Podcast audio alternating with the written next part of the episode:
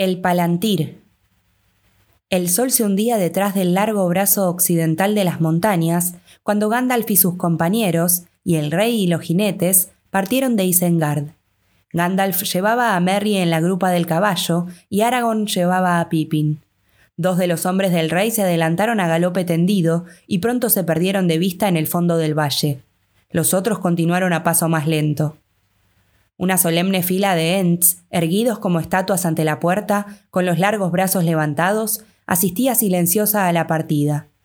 Cuando se hubieron alejado un trecho por el camino sinuoso, Merry y Pippin volvieron la cabeza. El sol brillaba aún en el cielo, pero las sombras se extendían ya sobre Isengard, unas ruinas grises que se hundían en las tinieblas. Ahora Bárbol estaba solo, como la cepa de un árbol distante. Los hobbits recordaron al primer encuentro, allá, lejos, en la asoleada cornisa de los lindes de Fangon. Llegaron a la columna de la mano blanca. La columna seguía en pie, pero la mano esculpida había sido derribada y yacía rota en mil pedazos. En el centro mismo del camino se veía el largo índice, blanco en el crepúsculo, y la uña roja se ennegrecía lentamente. Los Ents no descuidan ningún detalle, observó Gandalf. Continuaron cabalgando y la noche se cerró en la hondonada. ¿Piensas cabalgar toda la noche, Gandalf? preguntó Merry al cabo de un rato. No sé cómo te sentirás tú con esta chusma que llevas a la rastra prendida a los faldones, pero la chusma está cansada y le alegraría dejar de ir a la rastra y echarse a descansar. Así que oíste eso, dijo Gandalf. No lo tomes a pecho, alégrate que no te hayan dedicado palabras más lisonjeras. Nunca se había encontrado con un hobbit y no sabía cómo hablarte no te sacaba los ojos de encima. Si esto puede de algún modo reconfortar tu amor propio, te diré que en este momento tú y Pippin le preocupáis más que cualquiera de nosotros. ¿Quiénes sois? ¿Cómo vinisteis aquí? ¿Y por qué? ¿Qué sabéis? Si fuisteis capturados y en ese caso cómo escapasteis cuando todos los orcos perecieron. Estos son los pequeños enigmas que ahora perturban esa gran mente. Un sarcasmo en boca de Saruman, Meriadoc, es un cumplido, y puedes sentirte honrado por ese interés. Gracias, dijo Merry, pero prefiero la honra de ir prendido a tus faldones, Gandalf. Ante todo, porque así es posible repetir una pregunta. ¿Piensas cabalgar toda la noche? Gandalf se echó a reír. Un hobbit insaciable.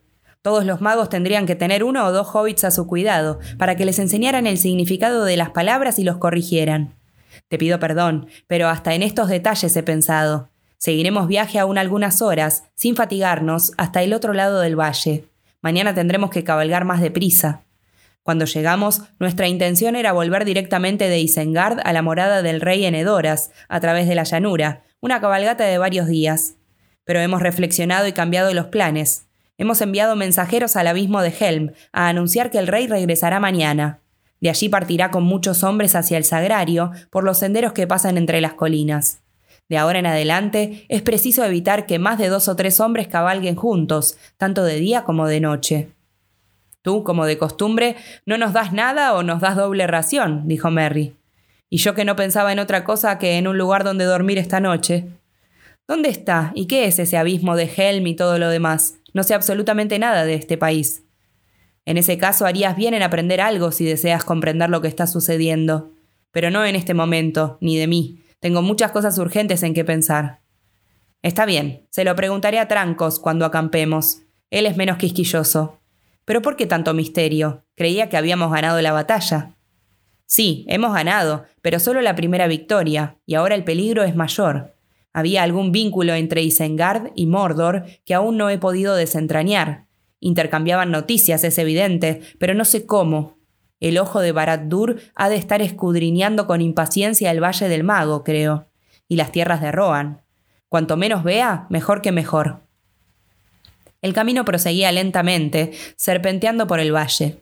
Ahora distante, ahora cercano, el Isen fluía por un lecho pedregoso. La noche descendía de las montañas. Las nieblas se habían desvanecido. Soplaba un viento helado. La luna, ya casi llena, iluminaba el cielo del este con un pálido y frío resplandor. A la derecha las estribaciones de las montañas parecían lomas desnudas. Las vastas llanuras se abrían grises ante ellos. Por fin hicieron un alto, desviándose del camino principal, cabalgaron otra vez tierra adentro por las largas estribaciones herbosas. Luego de haber recorrido una o dos millas hacia el oeste, llegaron a un valle. Se abría hacia el mar, recostado sobre la pendiente del redondo Dol Baran, la última montaña de la cordillera septentrional, de verdes laderas y coronada de brezos. En las paredes del valle, erizadas de helechos del año anterior, apuntaban ya en un suelo levemente perfumado las enmarañadas frondas de la primavera. Allí, en los bajíos cubiertos de espesos zarzales, levantaron campamento, una o dos horas antes de la medianoche. Encendieron la hoguera en una concavidad junto a las raíces de un espino blanco, alto y frondoso como un árbol, encorvado por la edad, pero de miembros todavía vigorosos. Las yemas despuntaban en todas las ramas. Organizaron turnos de guardia, de dos centinelas. Los demás, luego de comer, se envolvieron en las capas y cubriéndose con una manta se echaron a dormir. Los hobbits se acostaron juntos sobre un montón de helechos secos. Merry tenía sueño, pero Pippin parecía ahora curiosamente intranquilo.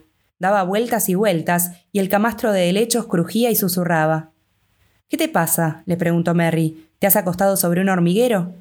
No, dijo Pippin, pero estoy incómodo. Me pregunto cuánto hace que no duermo en una cama. Merry bostezó.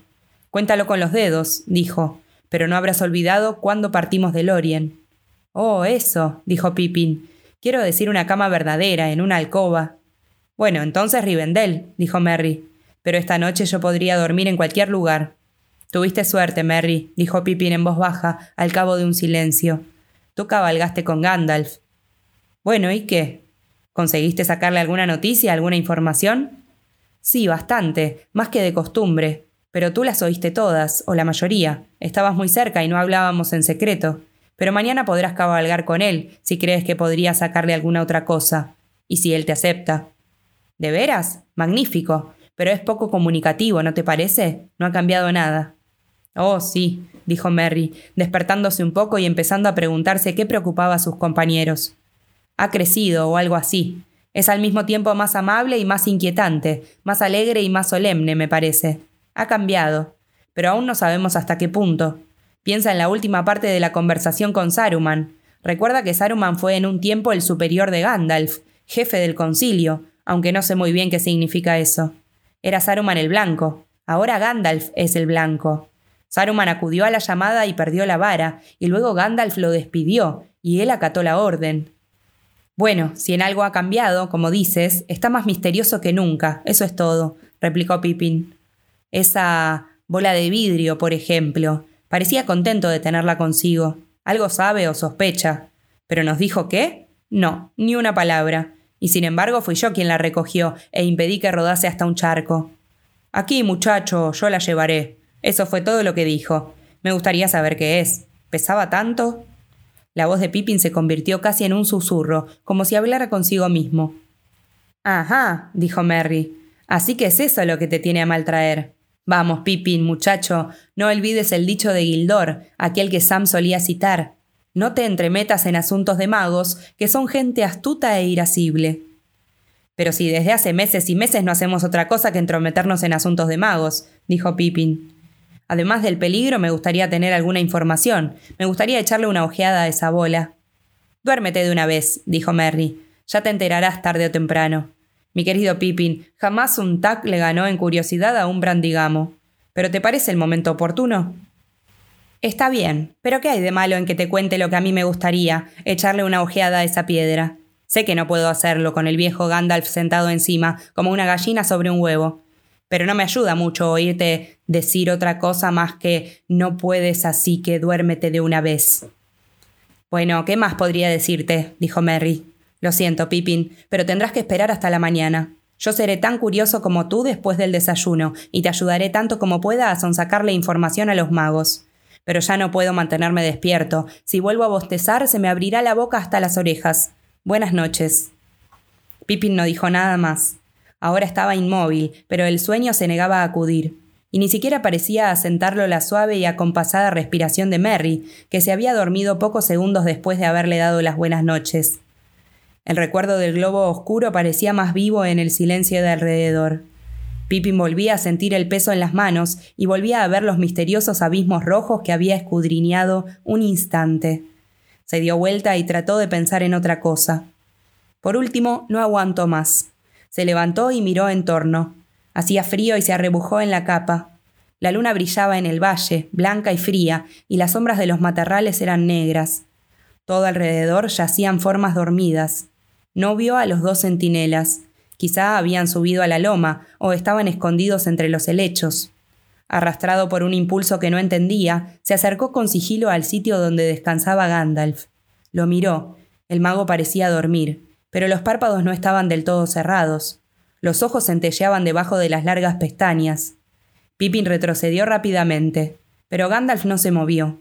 El hobbit avanzó otra vez, casi contra su voluntad, por detrás de la cabeza del mago. Gandalf estaba envuelto en una manta, con una capa extendida por encima. Muy cerca, entre el flanco derecho y el brazo doblado, había un bulto, una cosa redonda envuelta en un lienzo oscuro. Y al parecer, la mano que la sujetaba acababa de deslizarse hasta el suelo. Conteniendo el aliento, Pippin se aproximó paso a paso. Por último se arrodilló. Entonces, lenta, furtivamente, levantó el bulto. Pesaba menos de lo que se suponía. Quizá no era más que un paquete de trastos sin importancia, pensó curiosamente aliviado, pero no volvió a poner el bulto en su sitio. Permaneció un instante muy quieto con el bulto entre los brazos. De pronto se le ocurrió una idea. Se alejó de puntillas, buscó una piedra grande y volvió junto a Gandalf.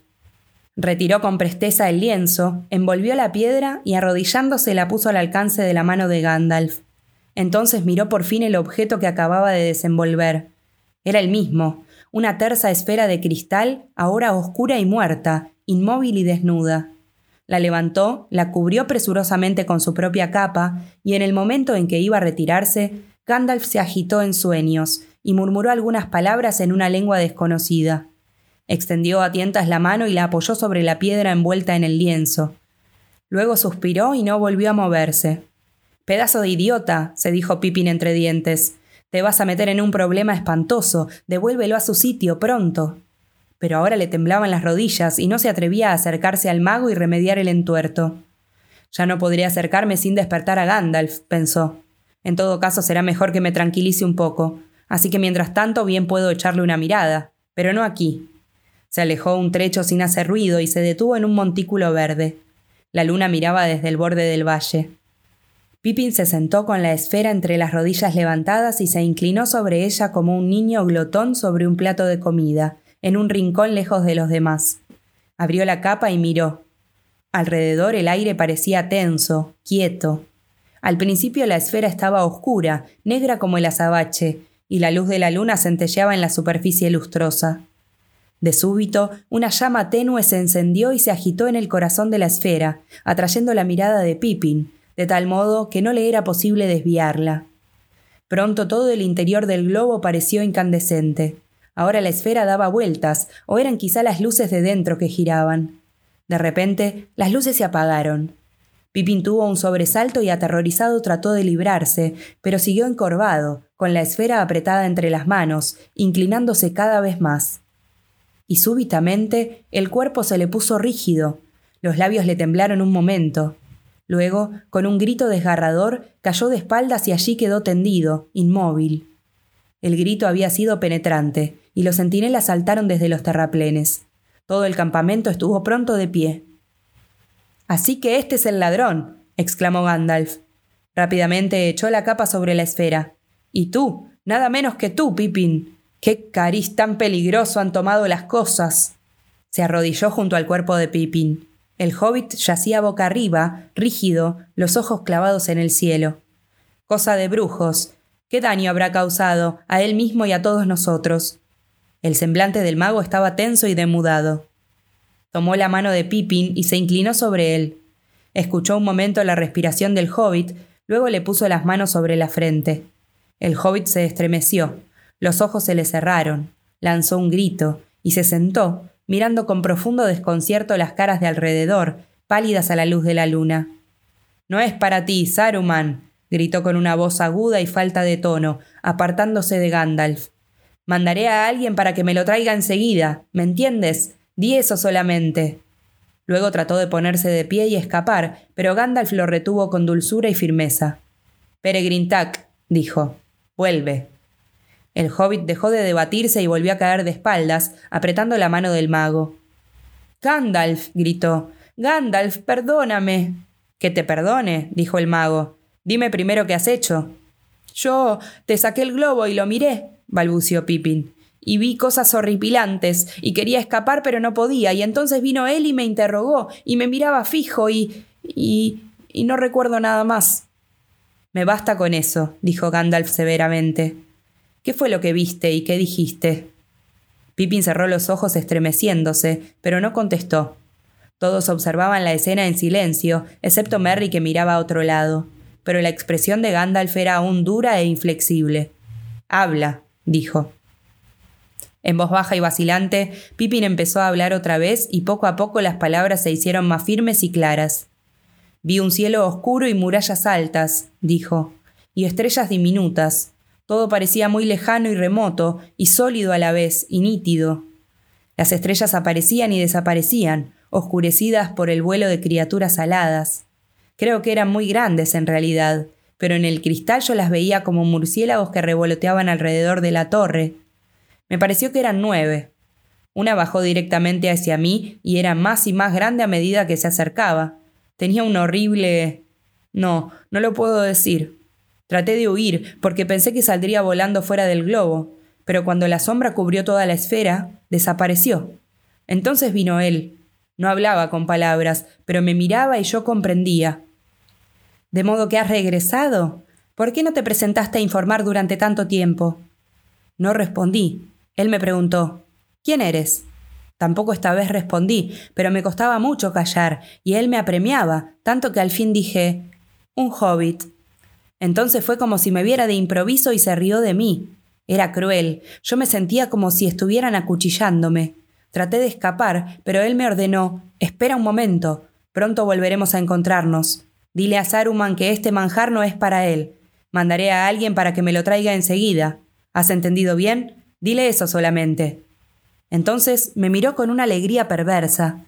Me pareció que me estaba cayendo en pedazos. No, no, no puedo decir nada más, no recuerdo nada más. Mírame, le dijo Gandalf. Pippin miró a Gandalf a los ojos. Por un momento el mago le sostuvo la mirada en silencio. Luego el rostro se le dulcificó y le mostró la sombra de una sonrisa. Puso la mano afectuosamente en la cabeza de Pippin. Está bien, dijo. No digas más. No has sufrido ningún daño. No ocultas la mentira en tus ojos, como yo había temido. Pero él no habló contigo mucho tiempo. Eres un tonto, pero un tonto honesto, Peregrintac. Otros más sabios hubieran salido mucho peor de un trance como este. Pero no lo olvides, te ha salvado, tú y todos tus amigos, ayudado por la buena suerte, como suele decirse. No podrás contar con ella una segunda vez. Si él te hubiese interrogado en ese mismo momento, estoy casi seguro de que le habrías dicho todo cuanto sabes, lo que hubiera significado la ruina de todos nosotros. Pero estaba demasiado impaciente. No solo quería información, te quería a ti, cuanto antes, para poder disponer de ti en la torre oscura. No tiembles. Si te da por entrometerte en asuntos de magos, tienes que estar preparado para eventualidades como esta.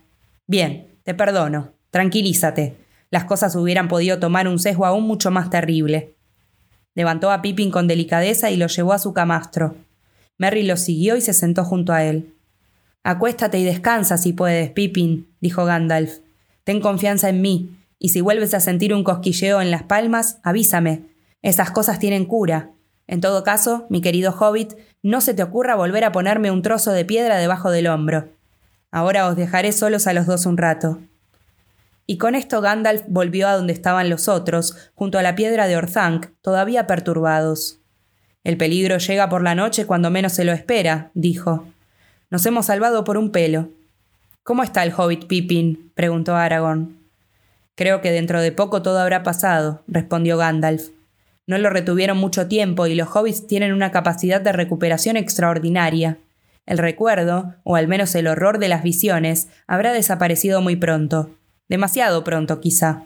¿Quieres tú, Aragorn, llevar la piedra de Orthanc y custodiarla? Es una carga peligrosa. Peligrosa es en verdad, mas no para todos, dijo Aragorn. Hay alguien que puede reclamarla por derecho propio, porque este es sin duda el palantir de Orthanc, del tesoro de Elendil, traído aquí por los reyes de Gondor. Se aproxima mi hora, la llevaré.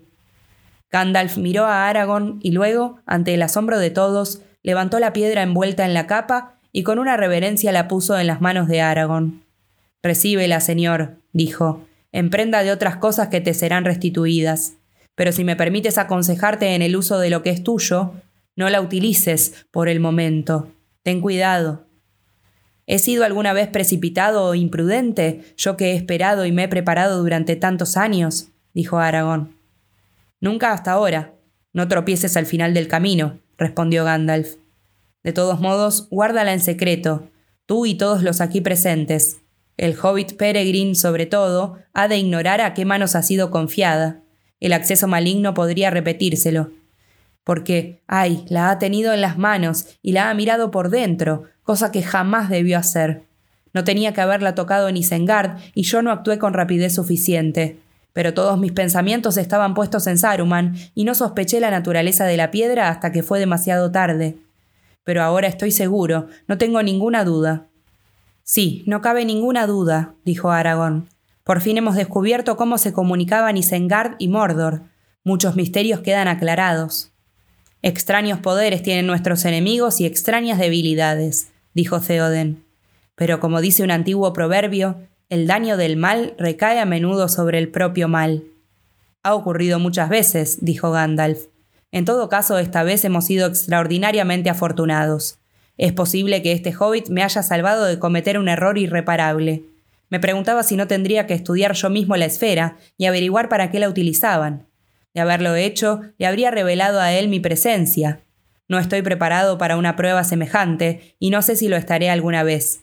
Pero aun cuando encontrase en mí la fuerza de voluntad necesaria para apartarme a tiempo, sería desastroso que él me viera por el momento, hasta que llegue la hora en que el secreto ya no sirva de nada. Creo que esa hora ha llegado, dijo Aragón.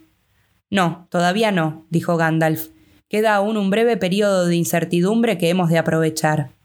El enemigo pensaba obviamente que la piedra seguía estando en Orthanc, ¿Por qué habría de pensar otra cosa? Y que era allí donde el hobbit estaba prisionero y que Saruman lo obligaba a mirar la esfera para torturarlo. La mente tenebrosa ha de estar ocupada ahora con la voz y la cara del hobbit y la perspectiva de tenerlo pronto con él. Quizá tarde algún tiempo en darse cuenta del error. Y nosotros aprovecharemos este respiro. Hemos actuado con excesiva calma. Ahora nos daremos prisa. Y las cercanías de Isengard no son lugar propicio para que nos demoremos aquí. Yo partiré inmediatamente con Peregrin Tac. Será mejor para él que estar tendido en la oscuridad mientras los otros duermen. Yo me quedaré aquí con Eomer y diez de los caballeros, dijo el rey. Saldremos al amanecer. Los demás escoltarán a Aragorn y podrán partir cuando lo crean conveniente. Como quieras, dijo Gandalf, pero procura llegar lo más pronto posible al refugio de las montañas, al abismo de Helm. En ese momento una sombra cruzó bajo el cielo ocultando de pronto la luz de la luna. Varios de los caballeros gritaron y levantando los brazos se cubrieron la cabeza y se encogieron como para protegerse de un golpe que venía de lo alto. Un pánico ciego y un frío mortal cayó sobre ellos. Temerosos alzaron los ojos. Una enorme figura alada pasaba por delante de la luna como una nube oscura. La figura dio media vuelta y fue hacia el norte, más rauda que cualquier viento de la Tierra Media. Las estrellas se apagaban a su paso. Casi enseguida desapareció. Todos estaban ahora de pie, como petrificados. Gandalf miraba el cielo, los puños crispados, los brazos tiesos a lo largo del cuerpo. Nazgûl, exclamó, el mensajero de Mordor. La tormenta se avecina, los Nazgûl han cruzado el río, Partid, partid, no aguardéis hasta el alba, que los más veloces no esperen a los más lentos, partid. Echó a correr, llamando a Sombra Gris. Aragón lo siguió. Gandalf se acercó a Pippin y lo tomó en sus brazos. Esta vez cabalgarás conmigo, dijo. Sombra Gris te mostrará cuánto es capaz de hacer. Volvió entonces al sitio en que había dormido. Sombra Gris ya lo esperaba allí. Colgándose del hombro el pequeño saco que era todo su equipaje, el mago saltó a la grupa de Sombra Gris. Aragorn levantó a Pippin y lo depositó en brazos de Gandalf, envuelto en una manta. Adiós, seguidme pronto, gritó Gandalf. En marcha, sombra gris. El gran corcel sacudió la cabeza. La cola flotó sacudiéndose a la luz de la luna. Enseguida dio un salto hacia adelante, golpeando el suelo, y desapareció en las montañas como un viento del norte. Qué noche tan hermosa y apacible, le dijo Merry a Aragorn. Algunos tienen una suerte prodigiosa. No quería dormir y quería cabalgar con Gandalf, y ahí lo tienes, en vez de convertirlo en estatua de piedra y condenarlo a quedarse aquí como escarmiento. Si en vez de Pippin hubiera sido tú el primero en recoger la piedra de Orthanc, ¿qué habría sucedido? dijo Aragón. Quizás hubieras hecho cosas peores. ¿Quién puede saberlo? Pero ahora te ha tocado a ti en suerte cabalgar conmigo, me temo. Y partiremos enseguida. Apróntate y trae todo cuanto Pippin pueda haber dejado. Date prisa. Sombra Gris volaba a través de las llanuras. No necesitaba que lo asusaran o lo guiaran. En menos de una hora habían llegado a los vados de Lisen y los habían cruzado. El túmulo de los caballeros, el cerco de lanzas frías, se alzaba gris detrás de ellos. Pippin ya estaba recobrándose. Ahora sentía calor, pero el viento que le acariciaba el rostro era refrescante y vivo, y cabalgaba con Gandalf. El horror de la piedra y de la sombra inmunda que había empañado la luna se iba borrando poco a poco, como cosas que quedaran atrás entre las nieblas de las montañas o como imágenes fugitivas de un sueño. Respiró hondo. No sabía que montabas en pelo, Gandalf, dijo. No usas silla ni bridas. Solo a Sombra Gris lo monto a la usanza élfica, dijo Gandalf. Sombra Gris rechaza los arneses y avíos, y en verdad no es uno quien monta a Sombra Gris, es Sombra Gris quien acepta llevarlo a uno, o no. Y si él te acepta, ya es suficiente. Es él entonces quien cuida de que permanezcas en la grupa, a menos que se te antoje saltar por los aires. ¿Vamos muy rápido? preguntó Pippin. Rapidísimo, de acuerdo con el viento, pero con un galope muy regular, y casi no toca el suelo de tan ligero. Ahora corre como el más raudo de los corceles, respondió Gandalf. Pero esto no es muy rápido para él. El terreno se eleva un poco en esta región, más accidentada que del otro lado del río. Pero mira cómo se acercan ya las montañas blancas a la luz de las estrellas. Allá lejos se alzan como lanzas negras los picos del Trigirne. Dentro de poco habremos llegado a la encrucijada y al Valle del Bajo, donde hace dos noches se libró la batalla. Pippin permaneció silencioso durante un rato. Oyó que Gandalf canturreaba entre dientes y musitaba fragmentos de poemas en diferentes lenguas, mientras las millas subían a espaldas de los jinetes. Por último, el mago entonó una canción cuyas palabras fueron inteligibles para el hobbit. Algunos versos le llegaron claros a los oídos a través del rugido del viento. Altos navíos y altos reyes, tres veces tres. ¿Qué trajeron de las tierras sumergidas sobre las olas del mar? Siete estrellas y siete piedras y un árbol blanco. ¿Qué estás diciendo, Gandalf? preguntó Pippin. Estaba recordando simplemente algunas de las antiguas canciones, le respondió el mago. Los hobbits las habrán olvidado, supongo, aún las pocas que conocían. No, nada de eso, dijo Pippin. Y además tenemos muchas canciones propias que solo se refieren a nosotros y que quizá no te interesen, pero esta no la había escuchado nunca. ¿De qué habla? ¿Qué son esas siete estrellas y esas siete piedras? Habla de los Palantiri, de los reyes de la antigüedad, dijo Gandalf. ¿Y qué son? El nombre significa lo que mira a lo lejos. La piedra de Orthanc era una de ellas. Entonces no fue fabricada. Pippin titubeó. ¿Fabricada por el enemigo? No, dijo Gandalf, ni por Saruman. Ni las artes de Saruman ni las de Sauron hubieran podido crear algo semejante. Los Palantiri provienen de Eldamar, de más allá de Oesternes. Los hicieron los Noldor. Quizá fue el propio Feanor el artífice que lo forjó, en días tan remotos que el tiempo no puede medirse en años. Pero nada hay que Sauron no pueda utilizar para el mal. Triste destino el de Saruman. Esa fue la causa de su perdición, ahora lo comprendo. Los artilugios creados por un arte superior al que nosotros poseemos son siempre peligrosos. Sin embargo, ha de cargar con la culpa. Insensato. Lo guardó en secreto, para su propio beneficio, y jamás dijo una sola palabra a ninguno de los miembros del concilio. Ni siquiera sospechaba que uno de los Palantiri se había salvado de la destrucción de Gondor. Fuera del concilio ya nadie recordaba entre los elfos y los hombres que alguna vez existieron esas maravillas, excepto en un antiguo poema que las gentes del país de Aragón recitan aún. ¿Para qué los utilizaban los hombres de antaño? inquirió Pippin, feliz y estupefacto. Estaba obteniendo tantas respuestas y se preguntaba cuánto duraría eso. Para ver a la distancia y para hablar en el pensamiento unos con otros, dijo Gandalf. Así fue como custodiaron y mantuvieron unido el reino de Gondor durante tanto tiempo. Pusieron piedras en Minas Anor y en Minas Ithil y en Orthanc en el círculo de Isengard. La piedra maestra y más poderosa fue colocada debajo de la cúpula de las estrellas de Osgiliath, antes de que fuera destruida. Las otras estaban muy lejos. ¿Dónde? Pocos lo saben hoy, pues ningún poema lo dice. Pero en la casa de Elrond se cuenta que estaban en Anúminas y en Amonsol, y que la piedra de Elendil se encontraba en las colinas de la torre que miran hacia Mithlond, en el Golfo de Lune, donde están anclados los navíos grises. Los Palantiri se comunicaban entre ellos, pero desde Ogiliad podían vigilarlos a todos a la vez. Al parecer, como la roca de Orthanc ha resistido los embates del tiempo, el palantir de esa torre también ha sobrevivido. Pero sin los otros solo alcanzaba a ver pequeñas imágenes de cosas lejanas y días remotos. Muy útil, sin duda, para Saruman. Es evidente, sin embargo, que él no estaba satisfecho. Miró más y más lejos hasta que al fin posó la mirada en Barad-dûr. Entonces lo atraparon. ¿Quién puede saber dónde estarán ahora todas las otras piedras, rotas o enterradas o sumergidas en qué mares profundos? Pero una al menos Sauron la descubrió y la adaptó a sus designios. Sospecho que era la piedra de Ifil, pues hace mucho tiempo Sauron se apoderó de Minas Ifil y la transformó en un sitio nefasto. Hoy es Minas Morgul. Es fácil imaginar con cuánta rapidez fue atrapado y fascinado el ojo andariego de Saruman lo sencillo que ha sido desde entonces persuadirlo de lejos y amenazarle cuando la persuasión no era suficiente. El que mordía fue mordido, el halcón dominado por el águila, la araña aprisionada en una tela de acero. Quién sabe desde cuándo era obligado a acudir a la esfera para ser interrogado y recibir instrucciones.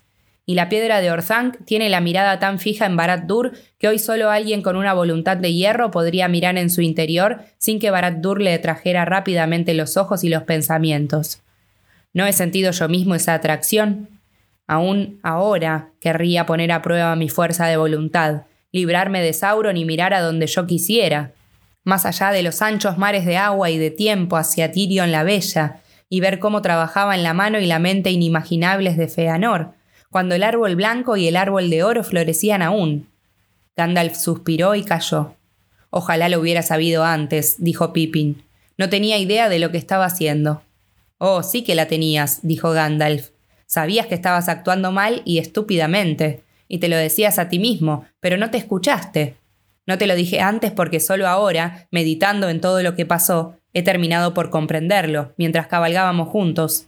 Pero aunque te hubiese hablado antes, tu tentación no habría sido menor, ni te habría sido más fácil resistirla. Al contrario. No, una mano quemada es el mejor maestro. Luego cualquier advertencia sobre el fuego llega derecho al corazón.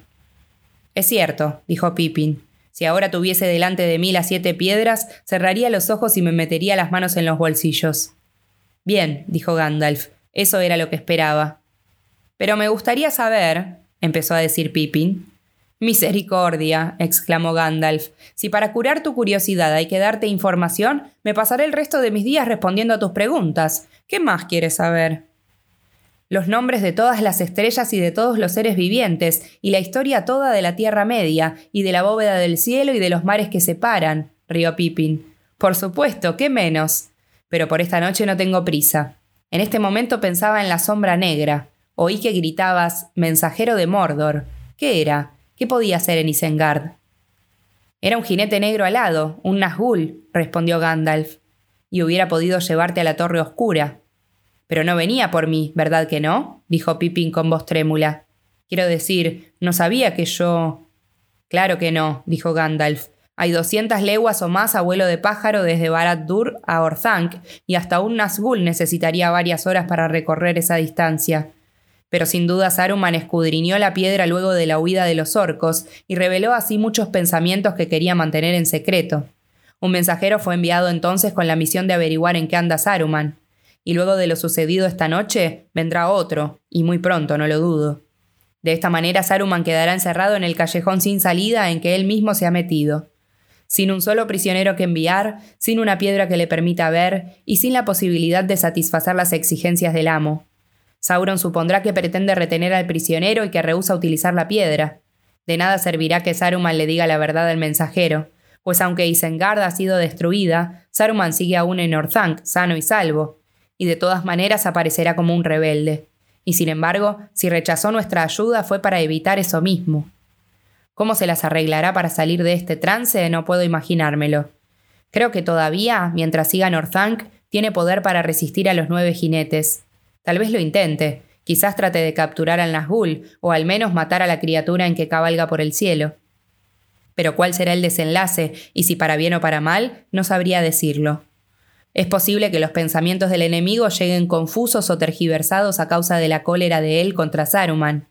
Quizás Sauron se entere de que yo estuve allá en Orthanc, al pie de la escalinata, con los hobbits prendidos a los faldones, y que un heredero de Elendil, vivo, estaba también allí a mi lado.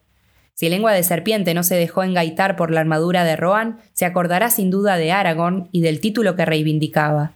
Eso es lo que más temo, Así pues, no hemos huido para alejarnos de un peligro, sino para correr en busca de otro mucho mayor. Cada paso de sombra gris te acerca más y más al país de las sombras, Peregrin Tac. Pippin no respondió, pero se arrebujó en la capa, como sacudido por un escalofrío. La tierra gris corría veloz a sus pies. Mira, dijo Gandalf, los valles del Fol de Oeste se abren ante nosotros. Aquí volveremos a tomar el camino del Este. Aquella sombra oscura que se ve a lo lejos es la embocadura del Valle del Bajo. De ese lado quedan Aglarond y las cavernas centelleantes. No me preguntes a mí por esos sitios, pregúntale a Gimli si volvéis a encontraros, y por primera vez tendrás una respuesta que te parecerá muy larga. No verás las cavernas, no al menos en este viaje. Pronto las habremos dejado muy atrás. Creía que pensabas detenerte en el abismo de Helm, dijo Pippin. ¿A dónde vas ahora? a Minas Tirith, antes de que la acerquen los mares de la guerra. Oh, ¿y a qué distancia queda? Leguas y leguas, respondió Gandalf. Tres veces más lejos que la morada del rey Theoden, que queda a más de cien millas de aquí, hacia el este. Cien millas a vuelo de mensajero de Mordor. Pero el camino de sombra gris es más largo. ¿Quién será más veloz? Ahora seguiremos cabalgando hasta el alba y aún nos quedan algunas horas. Entonces hasta Sombra Gris tendrá que descansar en alguna hondonada entre las colinas. En Edoras, espero. Duerme si puedes. Quizá veas las primeras luces del alba sobre los techos de oro de la casa de Eorl. Y dos días después verás la sombra purpurina del monte Mindolwin y los muros de la torre de Denethor, blancos en la mañana. Deprisa, sombra gris, corre, corazón intrépido, como nunca has corrido hasta ahora. Hemos llegado a las tierras de tu niñez y aquí conoces todas las piedras. Deprisa, tu ligereza es nuestra esperanza. Sombra Gris sacudió la cabeza y relinchó, como si una trompeta lo llamara a la batalla. Enseguida se lanzó hacia adelante, los cascos relampaguearon contra el suelo. La noche se precipitó sobre él.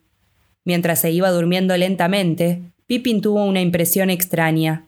Él y Gandalf, inmóviles como piedras, montaban la estatua de un caballo al galope, en tanto que el mundo huía debajo con un rugido de viento.